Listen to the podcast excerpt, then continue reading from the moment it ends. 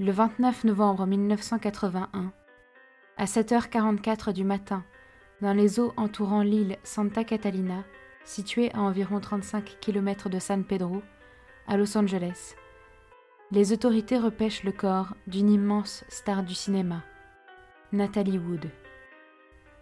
Les circonstances de sa mort sont étranges et restent à ce jour un mystère. Qu'est-il arrivé à Nathalie Wood? Je suis Capucine, et pour vous parler de cette histoire incroyable, je suis aujourd'hui avec Cyrielle, Michael et Jean-Robert. Bonsoir. Bonsoir. Bonsoir. C'est l'histoire de Mystère en eau sombre.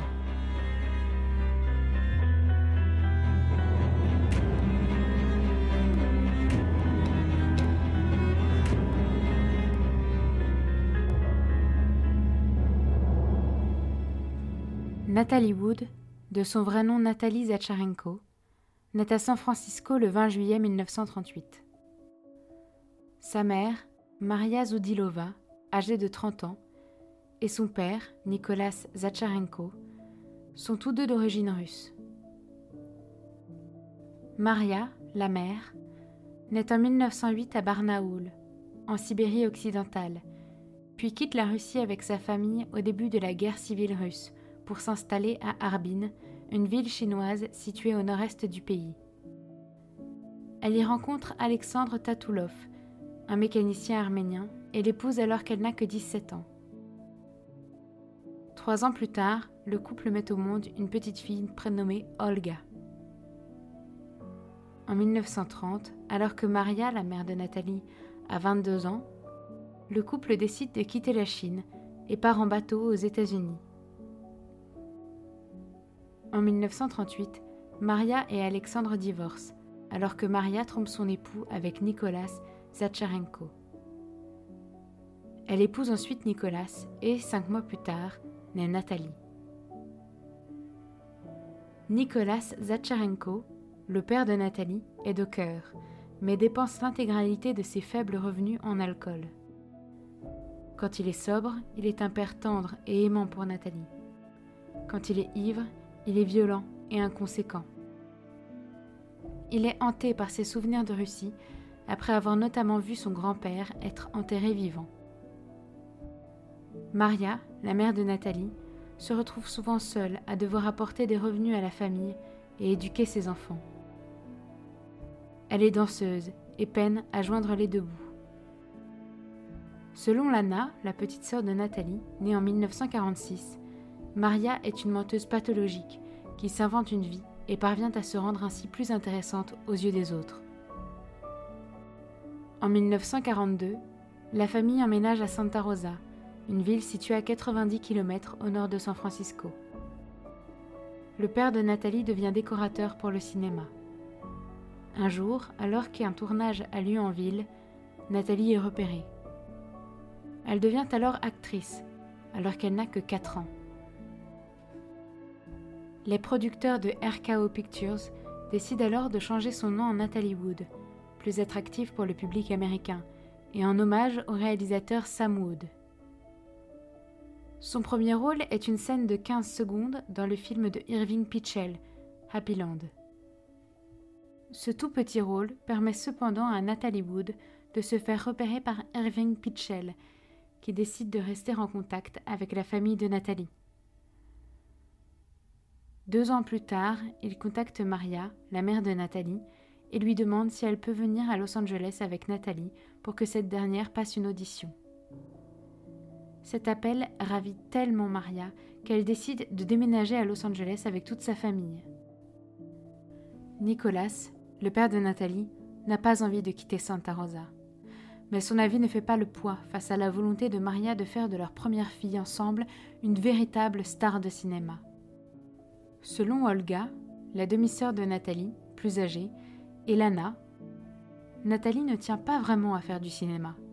Elle fait ça avant tout pour faire plaisir à sa mère, qui voit en elle la star qu'elle n'a jamais pu devenir. Nathalie obtient le rôle et donne donc la réplique à Orson Welles dans le film Demain viendra toujours, alors qu'elle n'a que 7 ans. Pour une scène, elle doit pleurer, mais Nathalie n'arrive pas à le faire devant tout le monde. Pour la faire pleurer, Maria décide alors de la choquer en arrachant sous ses yeux les ailes d'un papillon. Nathalie a ensuite un rôle dans un autre film de Irving Pitchell, Amazon moderne, en 1946, puis dans L'aventure de Madame Muir de Joseph Mankiewicz en 1947. Les méthodes de Maria, la mère de Nathalie, pour faire jouer sa fille sont très perturbantes. Maria aurait ainsi amené le corps du chien mort de la famille sur un tournage pour faire pleurer Nathalie et lui aurait aussi raconté d'horribles histoires concernant la maltraitance animale. C'est cette année-là, en 1947, que Nathalie Wood se fait véritablement connaître du grand public en jouant dans le classique Miracle sur la 34e rue. Le film remporte trois Oscars et un Golden Globe. Dès lors, Nathalie enchaîne les tournages et les succès en interprétant la fille de nombreuses grandes stars du cinéma de l'époque, comme la fille de James Stewart dans Gare au précepteur en 1950 ou la fille de Betty Davis dans La Star en 1952. Malgré son emploi du temps extrêmement chargé, Nathalie Wood obtient d'excellentes notes dans ses cours à distance. En effet, à l'époque, les mineurs qui travaillent comme acteurs ont l'obligation d'avoir trois heures de cours par jour. En 1949, Nathalie joue dans The Green Promise. Pour une scène, elle doit courir sur un pont qui surplombe de l'eau sous la pluie. Nathalie a une peur panique de l'eau. Sa mère lui ayant à plusieurs reprises dit qu'elle avait vu une voyante qui lui avait prédit qu'elle mourrait noyée, et ayant elle-même développé une peur panique de l'eau. Lors du tournage de la scène, Nathalie doit courir sur le pont, qui s'effondre une fois qu'elle est passée de l'autre côté. À cause d'un mauvais réglage, le pont s'effondre quand elle est dessus, et Nathalie tombe dans l'eau. Elle manque de se noyer et se casse le poignet. Maria interdit à Nathalie de parler de son poignet, de peur que sa fille soit renvoyée du tournage. Le manque de soins laisse à Nathalie une malformation du poignet très visible, qu'elle cache avec des bracelets, et une aquaphobie encore plus accrue, à tel point qu'elle refuse même d'immerger sa tête, ne serait-ce que pour se laver les cheveux. Dès lors, Nathalie fait régulièrement des cauchemars, où elle se noie. La mère de Nathalie ne la laisse pas fréquenter des garçons de son âge. En revanche, elle est la première à l'encourager à fréquenter des hommes plus âgés du milieu du cinéma. Ainsi, alors qu'elle n'a que 15 ou 16 ans, Nathalie Wood rencontre Frank Sinatra, qui l'adore depuis qu'elle a tourné dans Miracle sur la 34e rue. Il consent à lui donner des cours de chant, mais bientôt, Maria ne vient plus accompagner Nathalie, qui se rend seule chez Frank Sinatra. Les deux entament apparemment une liaison secrète, Frank Sinatra étant de 13 ans son aîné. Dès 1953, Nathalie Wood joue dans des séries télévisées. Mais c'est en 1955 que Nathalie devient une vraie star. Alors qu'elle est âgée de 16 ans, elle obtient le premier rôle féminin dans La Fureur de vivre, où elle partage l'affiche avec une autre superstar d'Hollywood, James Dean. Le film est immédiatement un immense succès qui dépeint avec justesse les difficultés que rencontre la jeunesse américaine des années 50 et permet à Nathalie Wood d'être nommée aux Oscars. Ce film marque aussi un tournant dans la relation de Nathalie avec ses parents. Jusque-là très docile, Nathalie a accepté le rôle contre l'avis de ses parents, prenant peu à peu son indépendance vis-à-vis d'eux, elle qui avait toujours obéi jusqu'alors. Cela dit, un épisode plus sombre se passe aussi à cette période. C'est lors de l'audition de La Fureur de Vivre que Nathalie, âgée de 16 ans, rencontre Nicolas Ray, le réalisateur, âgé de 42 ans. Les deux entament une liaison secrète, l'âge de la majorité sexuelle en Californie étant de 18 ans, et passent leur nuit dans le bungalow de Nicolas Ray au Château Marmont, à Los Angeles.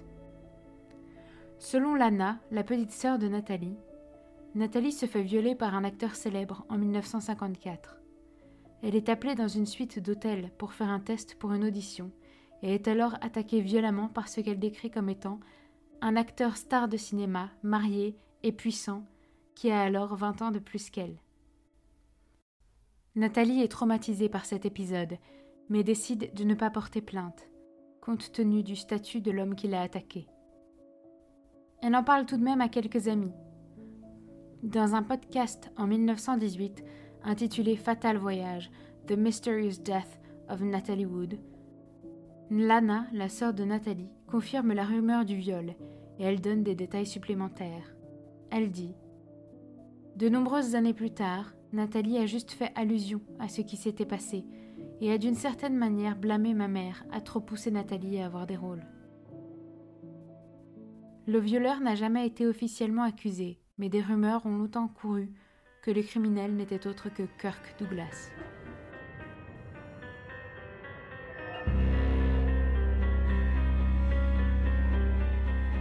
En 1956, Nathalie Wood obtient son diplôme et signe un contrat avec la Warner Bros. Elle enchaîne les rôles, mais est frustrée car elle joue beaucoup de rôles de petite amie, alors qu'elle espère avoir des rôles plus importants. Nathalie Wood est une beauté qui fait tourner les têtes. Elle a des aventures avec Elvis Presley et Dennis Hopper. En 1956, elle fait la connaissance de Robert Wagner. Elle a alors 18 ans et Robert 26. Wagner est alors une star de télévision ayant tourné dans quelques films. Cette relation est d'abord une mise en scène des studios de cinéma pour faire parler des deux étoiles montantes d'Hollywood. Mais les deux acteurs tombent finalement amoureux. Ils se marient le 28 décembre 1957 à Scottsdale, en Arizona. Et leur relation fait la joie des adolescentes américaines, qui voient en eux le couple star de l'époque. En 1958, elle joue dans La Fureur d'aimer de Irving Rapper, où elle partage l'affiche avec Gene Kelly. Le film aborde le sujet des modèles traditionnels juifs dans la vie new-yorkaise des années 50. Natalie Wood y joue Marjorie Morningstar, une jeune fille juive qui essaye à la fois de satisfaire les attentes de sa famille en ce qui concerne la religion, mais aussi de trouver sa propre voie et de se trouver elle-même. Malgré ses succès, Nathalie fait ensuite quelques mauvais choix et tourne dans plusieurs mauvais films. En 1961, elle joue dans La fièvre dans le sang d'Elia Kazan et partage l'affiche avec Warren Beatty. Le film rafle l'Oscar du meilleur scénario et relance sa carrière. La même année, elle joue aussi dans West Side Story, où elle tient le premier rôle féminin. Toujours en 1961, Natalie Wood découvre Robert Wagner, son mari depuis 4 ans, en train d'avoir un rapport sexuel avec un autre homme, chez eux. Cette version n'est cependant pas la version officielle qui est donnée à l'époque, Robert Wagner étant particulièrement aimé des jeunes filles et des jeunes femmes. La fin de la relation est donc officiellement due aux infidélités de Natalie Wood avec le comédien Warren Beatty. Dans ses mémoires, jamais publiées, Nathalie écrit C'est trop dur pour moi de me souvenir de cet incident qui a mené à notre rupture.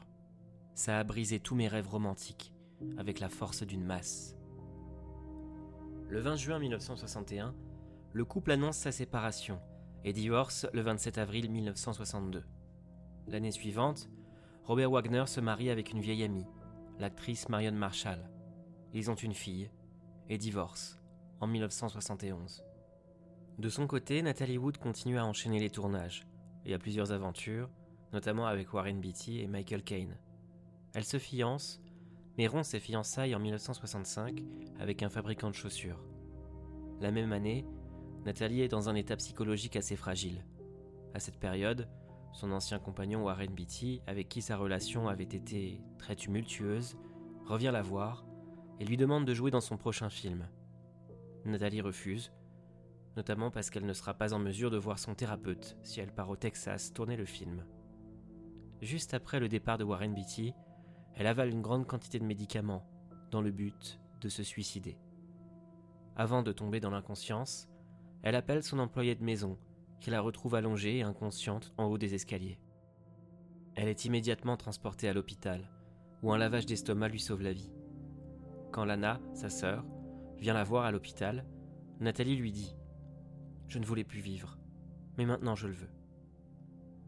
Après sa tentative de suicide, Nathalie fait une pause de trois ans dans sa carrière pour se concentrer sur sa santé mentale. Le 30 mai 1969, elle se marie avec le producteur anglais Richard Gregson. En 1970, elle décide de mettre sa carrière entre parenthèses, étant enceinte de son premier enfant, Natasha Gregson, née le 29 septembre 1970. Le 4 août 1971, c'est-à-dire moins d'un an plus tard, Nathalie demande le divorce, qui est finalement prononcé le 12 avril 1972, alors qu'elle a déjà commencé à fréquenter de nouveau son premier mari, Robert Wagner. Le 16 juillet 1972, le couple se remarie à Malibu, à bord d'un bateau. Le 9 mars 1974, Nathalie accouche de son deuxième enfant et du premier avec Robert Wagner, une petite fille nommée Courtney. De nouveau, elle interrompt un temps sa carrière pour s'occuper de ses deux filles et de sa belle-fille, que Robert Wagner a eue avec Marion Marshall. Pendant les années qui suivent, Nathalie Wood joue dans une douzaine de films ou de téléfilms et décide d'entamer une carrière au théâtre. En 1979, elle remporte un Golden Globe pour la série Tant qu'il y aura des hommes. En 1981, Nathalie Wood est engagée pour tourner aux côtés de Christopher Walken dans le film Brainstorm. Ce métrage de science-fiction raconte l'histoire de deux scientifiques qui parviennent à mettre au point un appareil permettant d'enregistrer toutes les émotions et sensations ressenties par un être humain. Sur le tournage, Nathalie Wood et Christopher Walken semblent très proches, ce qui mène à quelques rumeurs de liaison entre les deux acteurs. Nathalie Wood, alors âgée de 43 ans, décide d'inviter Christopher Walken pour le week-end après Thanksgiving à bord du yacht qu'elle et son mari possèdent, appelé le Splendor et faisant 18 mètres de long. Il l'utilise régulièrement pour aller à l'île Catalina. Elle invite aussi d'autres amis, mais tous, excepté Christopher Walken, refusent, le temps n'étant pas approprié pour une sortie en mer. Le capitaine du yacht, Dennis Davern, rejoint le trio. Il travaille alors pour Robert Wagner depuis 1974. À l'époque, il vivait en Floride du Sud, où il travaillait sur des bateaux. Il a rencontré un homme qui transportait des bateaux achetés en Floride vers la Californie et qui lui a demandé de l'accompagner. Là, ils ont livré un bateau à Robert Wagner, qui a demandé à Denis s'il accepterait d'être le capitaine. À ce sujet, Denis Daverne dit Il dirigeait le bateau. C'était lui qui était à la barre tout le temps. J'aidais juste pour les choses qu'il ne pouvait pas faire et je m'occupais du bateau. Mais capitaine, c'était un titre plus qu'autre chose. Le 27 novembre 1981, le Splendor met les voiles vers l'île de Catalina aux alentours de midi. Nathalie Wood et Robert Wagner se disputent au sujet de l'emplacement du bateau. Finalement, Nathalie craque et elle décide d'aller dormir à l'hôtel, au pavillon Lodge Hotel sur la terre ferme et se confier à Denise Daverne, à qui elle a pris une chambre séparée. Elle lui avoue qu'elle n'en peut plus et qu'elle veut divorcer. Les deux sont devenus amis depuis le temps, et Nathalie Wood voit en Denise Daverne un confident, et réciproquement. Il indique que Nathalie l'a beaucoup aidé en lui donnant des conseils pour sa relation avec sa petite amie. Le lendemain, le samedi 28 novembre, elle semble avoir changé d'avis et décide de retourner sur le bateau. Sur ce détail, Denise Daverne ment aux policiers lors de son premier interrogatoire, en disant qu'ils ont tous les quatre dormi sur le yacht ce soir-là. Au retour de Nathalie Wood et de Denise Daverne, l'ambiance est lourde, car il existe visiblement des tensions fortes entre Robert et Christopher Walken. En effet, les rumeurs de liaison, ou tout du moins de sentiments amoureux entre Nathalie Wood et Christopher Walken, sont parvenus jusqu'aux oreilles de Robert Wagner, qui ressent une forte jalousie vis-à-vis de Christopher Walken, qui a gagné l'Oscar du meilleur acteur dans un second rôle deux ans plus tôt, pour Voyage au bout de l'enfer. Le soir du 28 novembre 1981, Nathalie Wood, Robert Wagner, Christopher Walken et Denise Davern décident d'aller dîner dans un restaurant à Catalina, le Doug's Harbor Reef. Ils boivent beaucoup de champagne, et pendant le dîner, Nathalie aurait jeté un verre par terre. Quand Robert Wagner commence à s'énerver contre Nathalie pour le verre cassé, Christopher Walken ment en disant qu'il a commencé et qu'il a jeté son verre après avoir porté un toast, que Nathalie l'a juste suivi.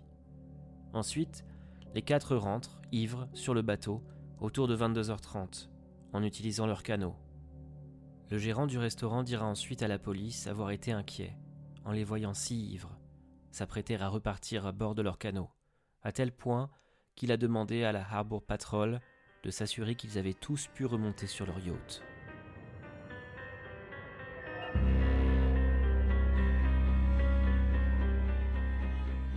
Tout ce qui suit a été reconstitué à partir des témoignages des trois personnes présentes sur le bateau ce soir-là. Selon Robert Wagner, Nathalie Wood aurait indiqué qu'elle allait se coucher dans la cabine du couple à 10h45. Il indique qu'après avoir parlé un moment avec Christopher Walken, pour une conversation animée sur le sujet de la politique, conversation selon lui entamée pendant le dîner, il est ensuite allé à son tour dans la cabine et n'y a pas trouvé Nathalie. Robert Wagner est ensuite parti prévenir Dennis Davern, et les hommes se sont aperçus que le petit canot avait lui aussi disparu, laissant penser que Nathalie était partie à bord du canot. À 1h30 du matin, un appel à la terre est passé. Et à 3h30 du matin, ils ont finalement appelé les gardes-côtes. C'est un hélicoptère du département du shérif qui permet de localiser un corps flottant dans la baie à environ 1,6 km du yacht le Splendor. Nathalie Wood est déclarée morte le 29 novembre à 7h44 du matin. Elle porte alors une chemise de nuit en flanelle, des chaussettes en laine bleue et une doudoune rouge. Le canot pneumatique du Splendor est retrouvé échoué sur des rochers un peu plus au sud. Le contact coupé, le levier de vitesse au point mort et les avirons bloqués. Le corps de Nathalie Wood présente plusieurs échymoses superficielles, toutes relativement récentes, sur les jambes, les bras, et elle présente une coupure sur la joue. Des tests révèlent qu'elle a un niveau d'alcool de 0,14%. Le niveau autorisé pour conduire aux États-Unis est de 0,08%. Une personne ayant un niveau de 0,14% peut avoir des difficultés à parler, à se tenir debout ou à marcher droit. Dennis Davern dit n'avoir rien remarqué de spécial. Christopher Walken déclare aux policiers en 1981 qu'il n'a appris la disparition de Natalie Wood qu'au matin du 29 novembre. Il dit avoir vu Robert Wagner et Nathalie Wood se disputer au sujet du fait que Nathalie Wood n'était pas présente pour ses enfants pendant ses tournages et que cette dispute n'avait rien à voir avec lui. Il dit s'être ensuite couché après la discussion avec Robert Wagner et avoir profondément dormi. À son réveil, il a appris la disparition de Nathalie, puis sa mort. La mort de Nathalie Wood, bien que très suspecte, notamment à cause des bleus et pour l'attente de 4 heures avant d'appeler les gardes-côtes, est tout de même considérée comme étant un accident. Selon la police, en 1981, Nathalie Wood a pu vouloir quitter le bateau et se faire mal sur le canot, puis tomber dans l'eau et se noyer. En 1986, dans une interview à People Magazine, Christopher Walken dit Elle a glissé et est tombée dans l'eau. J'étais dans mon lit à ce moment-là. C'est une histoire terrible. Bon, écoutez, on est en train d'avoir une discussion que je ne veux pas avoir. C'est d'un putain d'ennui. En 1997, dans une interview à Playboy Magazine, Christopher Walken, qui consent très rarement à parler de cette nuit-là, dit N'importe qui sur place ayant vu la logistique du lieu, le bateau, la nuit, la pluie, saurait ce qui s'est passé. Vous entendez parler de choses qui arrivent aux gens. Ils glissent dans la baignoire, ils tombent dans les escaliers, ils descendent du trottoir à Londres parce qu'ils pensent que les voitures viennent dans l'autre sens, et ils meurent. Vous sentez que vous voulez mourir en faisant un effort pour quelque chose. Vous ne voulez pas mourir de manière inutile. Ce qui s'est passé cette nuit-là, elle seule le sait, car elle était seule. Elle s'était couchée avant nous, et sa chambre était à l'arrière. Un canot était sur le bord du bateau, et je pense qu'elle est sortie pour le déplacer. Il y avait une rampe de ski qui était partiellement dans l'eau. Elle était glissante. J'avais moi-même marché dessus. Elle m'avait dit qu'elle ne savait pas nager, et de fait, ils avaient dû couper une scène de nage dans Brainstorm. Elle était probablement à moitié endormie et portait un manteau. Le problème, c'est que dès 1981, la version des uns et des autres change. Outre avoir dit qu'il avait tout de suite remarqué la disparition de sa femme et s'en était inquiété, Robert Wagner dit aussi ne pas s'être inquiété outre mesure de la disparition de Nathalie Wood, car il n'était pas rare qu'elle parte seule à bord du canot pneumatique, quand bien même il pleuvait ce soir-là.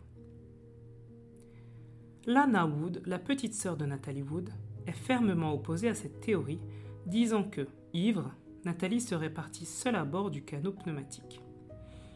Elle dit déjà que sa sœur ne serait jamais partie seule en pleine nuit et par mauvais temps, dans un canot, ne sachant pas nager et ayant affreusement peur de l'eau.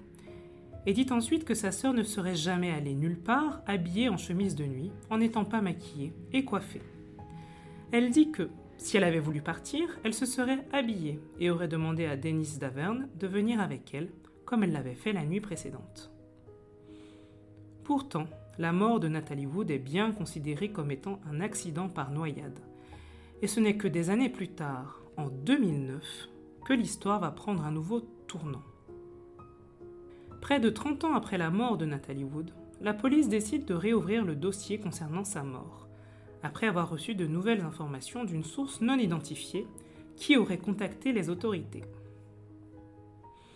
En 2009, Dennis Daverne décide de témoigner publiquement dans une interview à NBC Today. Il dit qu'il a menti à la police lors de ses témoignages en 1981. Il dit que le soir de la mort de Nathalie Wood, celle-ci et Robert Wagner se sont disputés. En effet, Nathalie aurait ouvertement flirté avec Christopher Walken, rendant Robert Wagner jaloux. Ce dernier aurait même cassé une bouteille en verre pour menacer Christopher Walken en lui demandant s'il voulait coucher avec sa femme. En effet, c'est dans le salon principal que Robert Wagner aurait cassé une bouteille de vin sur la table et l'aurait brandie vers Christopher Walken. Christopher aurait alors décidé de retourner dans sa chambre pour couper court à la dispute. Mais Robert Wagner l'aurait suivi et ils se seraient de nouveau disputés avant que, finalement, Robert abandonne. Peu de temps après, selon Dennis Daverne, Robert Wagner serait ensuite venu le trouver pour lui dire que Nathalie avait disparu. Dennis Daverne explique qu'il a, dans un premier temps, cherché Nathalie sur le bateau. Ne la trouvant pas, il dit qu'il a voulu allumer le projecteur du bateau pour regarder si elle était autour, dans l'eau. Il explique que Robert Wagner lui aurait dit de ne pas le faire, ayant peur d'attirer l'attention du public et de faire un scandale. Il explique qu'il a appelé les gardes-côtes quatre heures après la disparition, ayant obéi à Robert Wagner. Il regrette amèrement avoir attendu si longtemps et avoir obéi aux ordres de son employeur. Il estime que s'il avait appelé tout de suite les gardes-côtes, comme il le souhaitait au départ, Nathalie Wood aurait peut-être pu survivre. Il dit aussi qu'il a le sentiment que la police n'a pas fait son travail correctement en 1981 étant peut-être soudoyé pour arriver à une conclusion de mort accidentelle. Et dit qu'il a lui-même été menacé par des employés et des avocats de Robert Wagner pour ne pas changer son premier témoignage. Il démissionne quelques années plus tard. Dans ses mémoires Pieces of My Heart, paru en 2009, la version de Robert Wagner est un peu différente.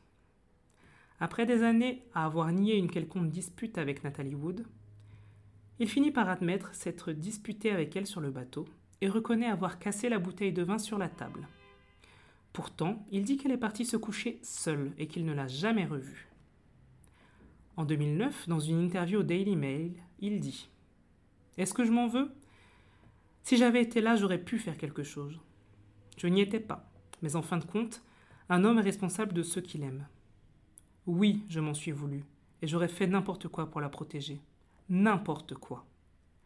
J'ai perdu une femme que j'aimais de tout mon cœur, non pas une fois mais deux, et je pense ne jamais vraiment m'en remettre.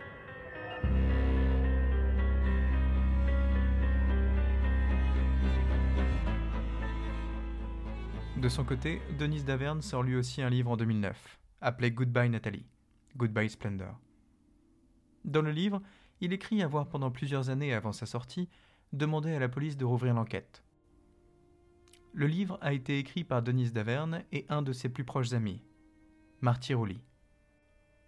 Ce dernier explique avoir été contacté en 1983, deux ans après la mort de Nathalie Wood, par Denis, qui disait sans vouloir de ne pas avoir dit la vérité.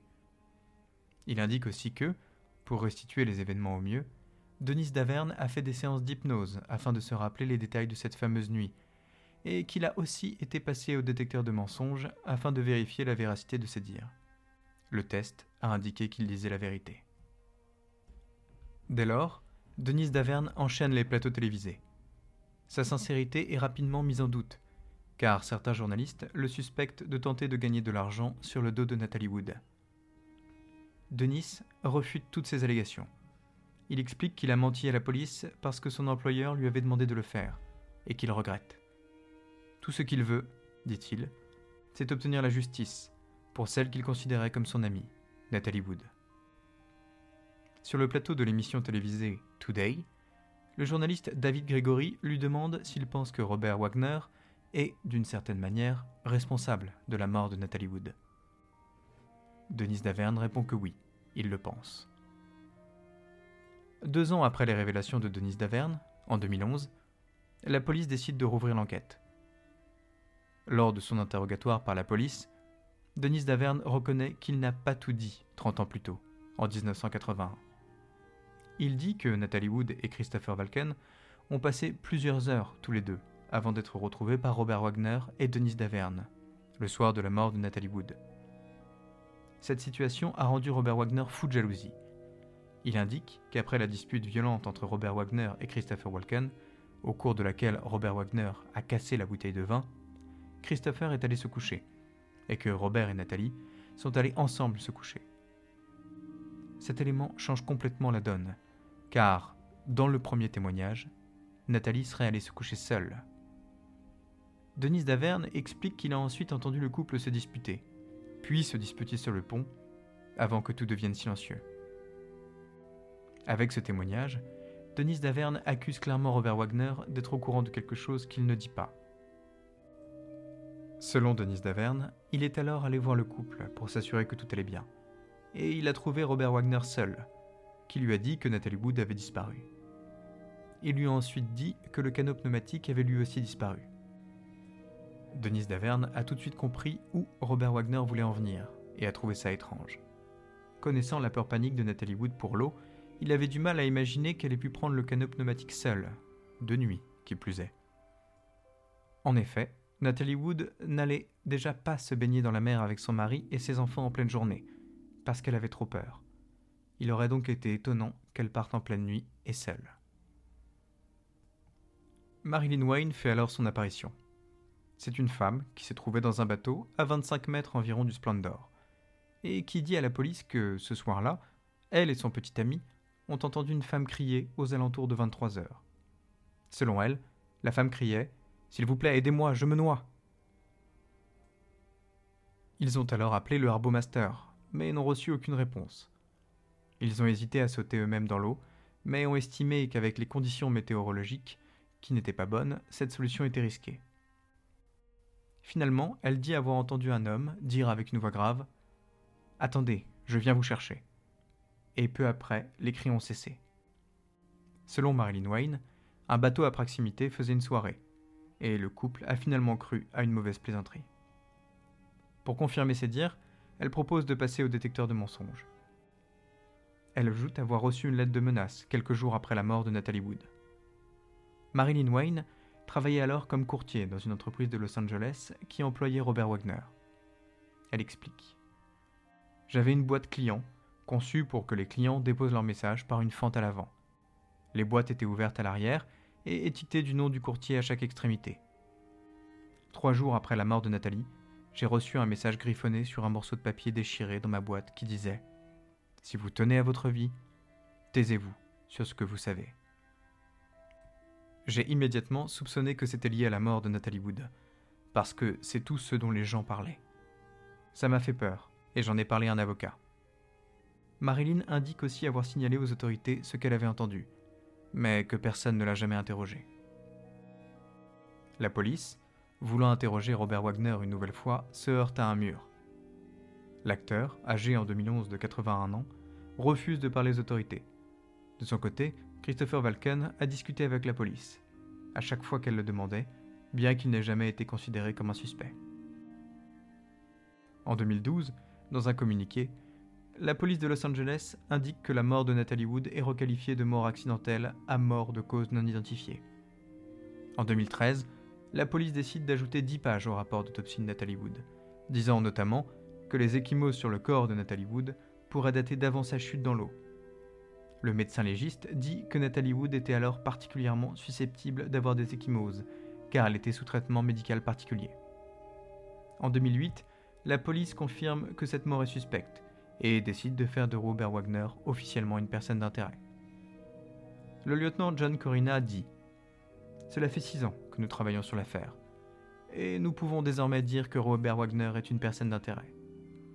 Nous savons que c'est le dernier à avoir vu Nathalie Wood avant sa disparition. Il n'a pas donné de détails qui concordent. Il est tout le temps en train de changer sa version des faits, et celle-ci ne semble pas correspondre aux éléments que nous avons en notre possession. Nous aimerions parler avec lui, mais il a refusé de discuter avec nous. On ne peut pas le forcer à nous parler. Il a des droits, et il peut refuser de parler avec nous s'il ne le souhaite pas. En 2020, un médecin légiste dit que les échymoses correspondent avec les échymoses qu'aurait quelqu'un qui se serait fait jeter du bateau et agressé avant de tomber dans l'eau. En 2022, un lieutenant de police de Los Angeles dit Toutes les pistes dans la mort de Nathalie Wood ont été explorées. Et cette affaire reste ouverte et irrésolue.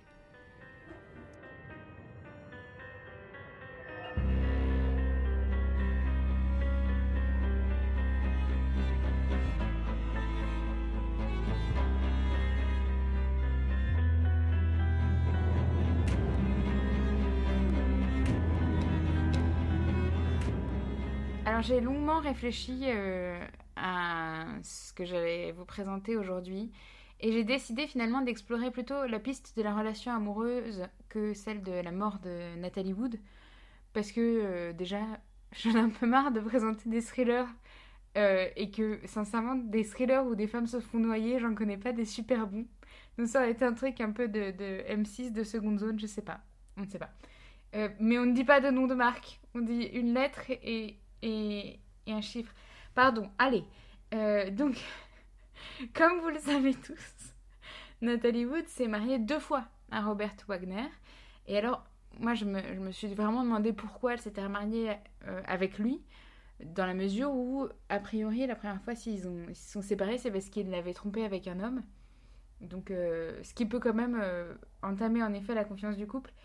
Euh, surtout si c'était pas quelque chose sur lequel ils se sont mis d'accord en, amont, pour ne froisser personne. Mais, euh, et donc, euh, tout ça sur le, couple, le mariage, le remariage et tout ça, ça m'a fait penser à une série que j'ai vue récemment et dont j'ai déjà parlé sur les réseaux sociaux, mais qui est une série sur Disney qui s'appelle Anatomie d'un divorce. Et c'est avec Claire Danes, Jesse Eisenberg, Lizzie Kaplan et Adam Brody. Et je dois vous dire que c'est une série que j'ai adorée mais vraiment adoré. Le mot, est faible. J'ai trouvé que c'était magnifique, euh, autant la photographie que le, que le discours et les personnages étaient très profondément. Euh, enfin, très profonds, plutôt. Et euh, cette série aborde plusieurs thèmes, notamment évidemment le divorce, comment ça arrive, comment on y réagit, mais aussi la place dans la société, le statut social lié au travail, les amitiés adultes, etc. Et donc, euh, moi, j'ai trouvé que le lien avec l'affaire, c'était qu'au moment de sa mort, Nathalie Wood n'était pas vraiment au top de sa carrière. Et elle avait déjà vécu des périodes de vide, mais finalement, on a vu qu'elle s'en remettait toujours, contrairement à Robert Wagner, qui a fait une bien moins belle carrière qu'elle. et euh, ce qui, selon Christopher Walken, était un sujet de tension dans le couple, parce que Nathalie Wood n'était pas très présente pour les enfants quand elle était en tournage. Donc je pense que c'était une forme un peu de jalousie par rapport à sa carrière. Euh, et, donc on peut voir que le mariage, le travail et la famille étaient au cœur de leur dispute. Et donc ma question est très longue, parce que déjà je, vais introduire un peu le truc, c'est qu'aujourd'hui nous sommes dans un contexte où la parole se libère sur les féminicides, euh, que ce soit les homicides volontaires non crapuleux et aussi les violences euh, conjugales ayant entraîné la mort sans intention de la donner. Et ces féminicides représentent un peu moins de 20% des meurtres en France en 2019, ce qui est quand même énorme comme, euh, comme quantité, enfin comme pourcentage. Et donc j'ai étudié plutôt les chiffres euh, de violence conjugale en France, même si en effet la, mort de Nathalie Wood s'est passée aux États-Unis, j'ai plutôt décidé de parler du cas français. Donc en France, sur les meurtres conjugaux de 2019-2020, la raison principale était la dispute, suivie de près d'une séparation non acceptée et ensuite de la jalousie. Or, on peut voir que dans le cas de la mort de Nathalie Wood, euh, il y avait ces trois éléments entre Nathalie Wood et Robert Wagner. Donc je dis pas que Robert Wagner est le meurtrier de Nathalie Wood, je n'ai pas les, compétences pour le faire et puis personne ne peut le faire, mais je donne juste ces informations notamment parce qu'il est de notoriété publique que la relation entre Nathalie Wood et Robert Wagner était parfois toxique. Et donc tout ça pour dire ma question est la suivante. Pensez-vous que parfois deux personnes ensemble mènent irrémédiablement à la mort? C'est qu'il y a des associations tragiques et dramatiques. Voilà. Merci Capucine pour cet épisode et cette euh, question difficile. Merci à vous. Ah, C'était un très bon épisode. Merci Capucine. Oui. Même le chien est d'accord. Il s'en passe des choses hein, dans ce monde du spectacle. Hein. C'est clair. voilà, une fois qu'on est. Je trouve que c'est une très très bonne. Euh, c'est une très bonne question que tu poses, euh, Capucine. Euh, moi, je trouve, je pense qu'effectivement, il y a des associations qui sont toxiques et, euh, et on l'a vu aussi. Euh, alors, j'ai plus d'exemples en tête, ça va me revenir sans doute, mais on voit aussi ça parfois dans des associations de, de criminels. Il y a des gens qui, pris l'un sans l'autre, ne seraient jamais sans doute passés à l'acte et mmh. n'auraient jamais eu le, le courage, l'émulation, le contexte, etc., etc mais deux personnalités prises ensemble, donc il y en a un qui a un peu d'ascendant sur l'autre, l'autre c'est un peu un suiveur, etc., etc. Enfin moi ça va me revenir sans doute, j'aurai sans doute des exemples. on a fait un épisode là-dessus, c'était euh, Juliette et c'était Pauline ou pas la deuxième Nos, amis néo-zélandaises? Euh, ah, oui. Ouais. Ouais. Ben voilà, du coup, on l'a déjà vu, effectivement, il y, a des, il y a des associations de, je ne saurais pas expliquer comment, mais de personnalités qui font que bah, ça match dans le mauvais sens du terme, du coup, et que ça, voilà, ça, produit parfois des, situations un peu catastrophiques. Donc je pense que ouais, clairement, il y a des, il y a des, il y a des, des personnes qui prises séparément. Je pense qu'elles seraient mieux séparément. Et en même temps, il y a une espèce d'attraction un peu. Euh, Attraction répulsion. C'est plus fort qu'eux. On a l'impression qu'ils peuvent pas se faire sans quoi. Donc euh, ouais, c'est aussi mm. assez, euh, assez, intéressant à, à observer. Ouais. Mm, mm. Bah, c'est difficile de répondre à cette question sans tomber dans les les généralités euh, un peu bateau sur l'amour et sur le, surtout sur les comportements. Ah bah, c'est ce que je voulais faire. Euh, malheureusement. pardon, vas-y. oui, mais justement, je, je, je te désamorce. Merci. non, non, mais c'est vrai parce que malheureusement, tu n'as pas donné les stats, mais euh, c'est dans l'écrasante majorité, évidemment, on parle de, bah, mmh. de féminicide, donc tu as tout dit. Ce sont des femmes qui sont, qui sont assassinées par leur conjoint. Euh, qui sont des hommes. Qui sont des hommes, exactement, c'est important de le préciser, euh, dans la grande, grande majorité des cas. Et euh, c'est vrai qu'il y a des relations amoureuses malsaines et, et dont, homme ou femme, on n'arrive pas à se, à se sortir, mais pourtant on sait, sans parler de mort, mais par exemple, c'est assez classique de se lancer dans une relation amoureuse ou en tout cas de la laisser perdurer, mm. tout en sachant au fond de soi que la relation va dans le mur. Et peut-être que, le meurtre euh, de l'un des deux est la forme ultime de, ce comportement-là.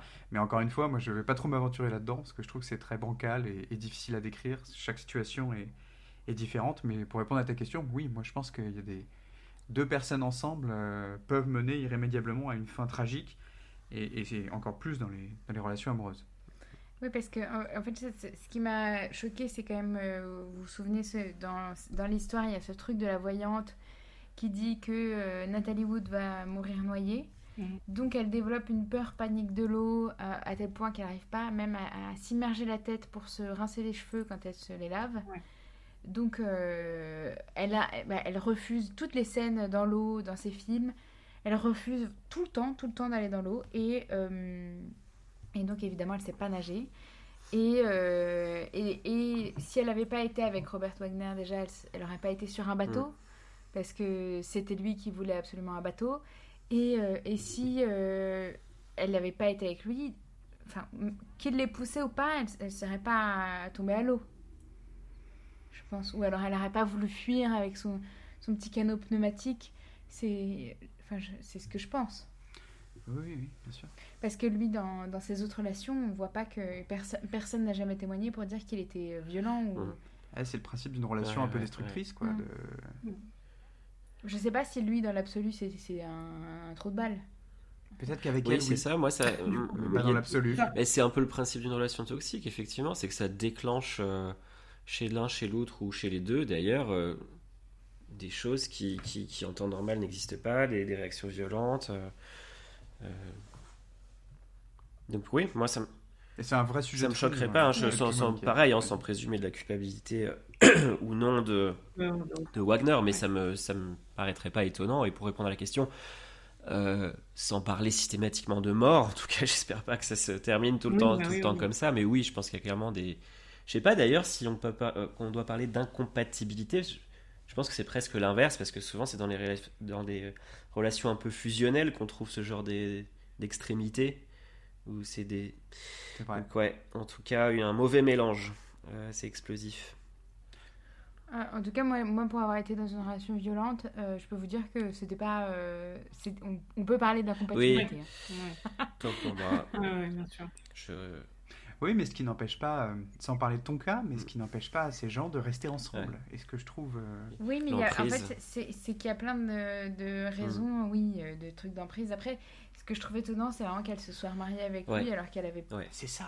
plein de types super qui lui tournent autour, à commencer par Christopher Walken, qui est vraiment. Après, c'est, Ouais.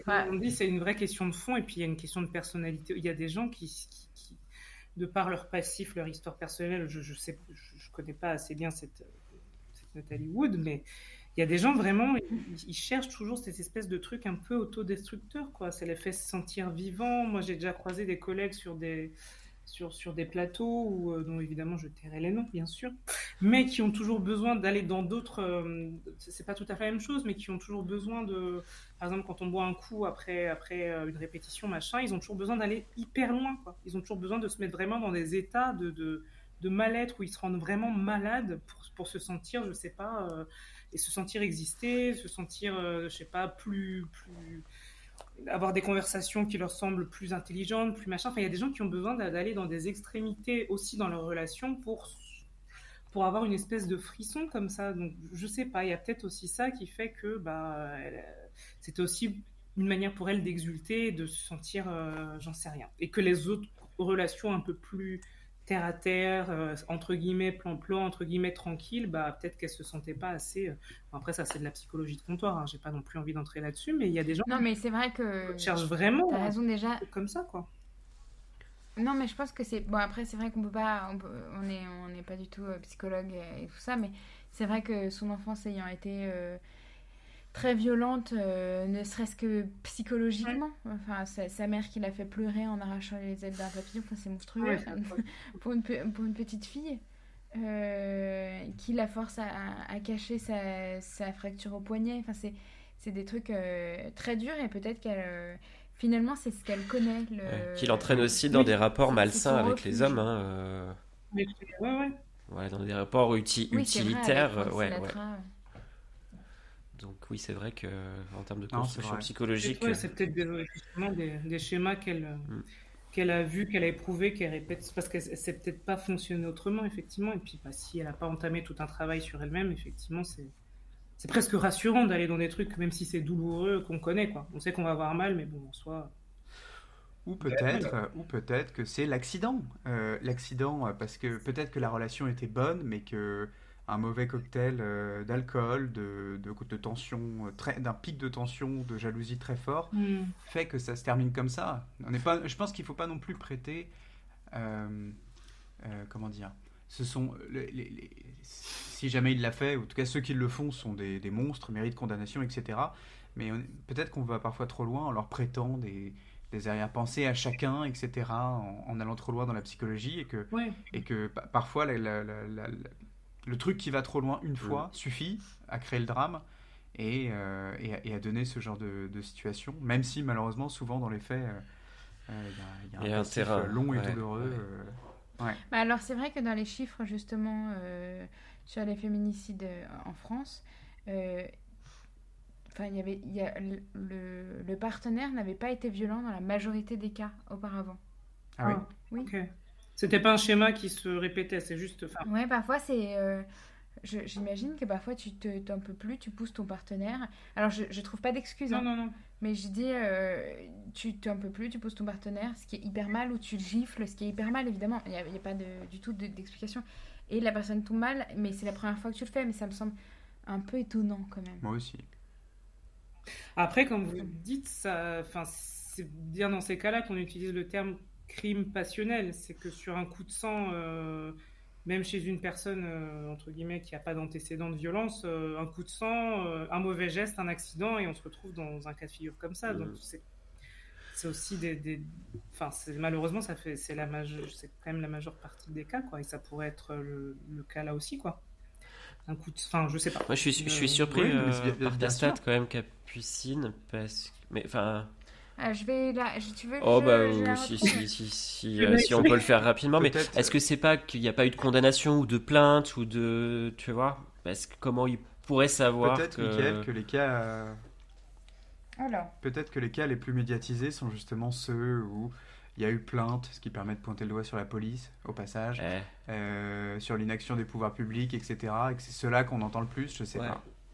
32% des victimes avaient subi au moins une forme de violence intérieure, ce qui équivaut à 39 victimes sur la période donnée. Parmi elles, 25 victimes avaient déjà déposé plainte contre l'auteur. Donc c'est certain qu'il y en a, il y en a Il y en a plus ouais, que, que 32%. Mais, euh, mais, je, mais, mais dans, enfin, c'est certain aussi que dans certains cas, c'était la Mhm. première fois. Ou alors c'était des violences euh, verbales. Et là, c'est passé aux violences euh, physiques d'un coup. Ouais. ou- L'intensité a fait que. Mais après, ça veut pas dire que c'était pas une relation toxique. Non, mais ailleurs. tu vois, t'apprends Oui. que. euh, on, on va dire que. On va, on va inverser le truc pour, euh, pour le schéma. On t'apprend que, je sais pas moi, ton, ton mari te trompe avec ta sœur. Tu le Bah, tues. moi, je, le, je plante. Bah voilà, tu le tues.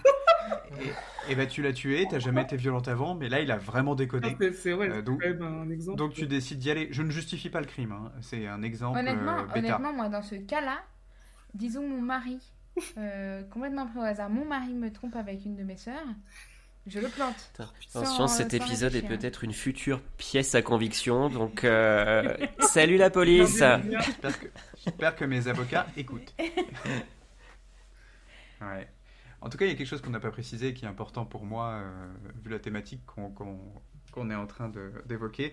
C'est euh, Not All Men, quand même, il faut le dire. Oh, Euh, tu, vas, tu vas avoir des problèmes. ah non, c'est Oh. évidemment une blague pour, euh, euh, un peu. alléger un peu tout ça. Oui, Allez, bon. tu fais bien. On va finir sur cette note. Euh, alors, not, maybe not all men are killers, mais all, all the men uh, deserve to be killed. hein. Oula. Allez, ça c'était pas ça la phrase, j'avais vu ça sur Twitter, c'est c'est not all men but always Oui. men. Et ça c'est Ah, assez men. intéressant. Moi j'ai Ah un gros problème avec ces. Vous avez je, vu cette je pirouette comprends le. Ouh là là, je, je m'aventure sur un terrain très très glissant. On clôturait l'épisode, non? Euh, Non, c'est que j'ai- du mal. Je comprends la part de provoque qu'il y a euh, derrière cette phrase et ce type de phrase en général. Mais si tu remplaces men par tout un tas d'autres mots, on glisse euh, très très vite dans des choses très racistes ou etc. Donc attention. Tu voulais dire tu quoi? Si, si tu remplaces par exemple le mot men par, je sais pas, une, une minorité ethnique ou euh, religieuse, il y en a qui se priveraient pas de le faire Euh, Oui, et on, c'est les, vrai, et on vrai, qualifierait vrai, à juste titre de, de, de raciste. Donc voilà, attention au raccourci, même si Oui, euh, ouais. c'est de la provoque et c'est fait pour interpeller. euh, Oui, Sur une- vraiment, là, t'aurais pu sur une t'abstenir. cause. Euh, Il y, a, il y a une post-production, euh, il faut le savoir, dans ces, dans ces épisodes. Donc j'espère là ne pas m'entendre, par Eh, exemple, quand je réécouterai l'épisode. Surtout que c'est moi qui vais le monter et connaissant Oh, la la paresse qui, me, route, qui me euh. caractérise, il, il n'y aura pas de post-production. ouais. Voilà. Allez. Ce sera tout comme- C'était une blague. tous. Non. Non, c'était un très bel, très bel épisode. Très gentil. Merci à Noémie On revient à un contexte social compliqué. Hein, On est fatigué. Oui, alors, euh, on doit dire que Michael est malade, et moi aussi d'ailleurs, et Oh. Jean-Robert aussi. Et toi, Cyrielle, tu es malade ou Moi, pas je suis en pleine forme, tout va bien. Je suis très fatigué. Ah, Bon, bah alors, c'est mais- Cyrielle la seule qui n'a pas le droit de dire de conneries. Non, moi, je- Bon. Tous les autres ont le droit. Je m'abstiens. C'est ça. Euh, eh bien, merci à Evan Legeremo et Noémie Dourneau pour ce générique et la musique qui accompagne ces épisodes. Oui. Euh, nous nous retrouvons la semaine prochaine, enfin, il y a deux, dans deux semaines, et je ne sais pas si c'est. euh, Bah, je ne sais pas si c'est. Non, je fais. Euh, Mickaël. ce sera moi. Alors, Michael, peux-tu nous en dire plus sur ton épisode? Est-il prêt? Il est fin prêt. euh, ça parle un petit peu de salade et de journalisme. De. Ah. De feuilles de chou, peut-être. Oui, Ah Allez, à dans deux semaines pour encore plus de calembours. J'espère qu'il sera guéri parce que là, ça, ça, ça râlait pas crête quand même. hein. Moi j'ai adoré, voilà, je tiens à le dire. Oh, c'est bon public, non? Oui. Oui, espérons que dans deux semaines, chacun de nous sera guéri. Faudrait Voilà. vérifier à nos voix. Voilà. Bonne soirée. à Bonne tous. soirée. Bonne soirée à tous. Et- Au revoir. Thank you.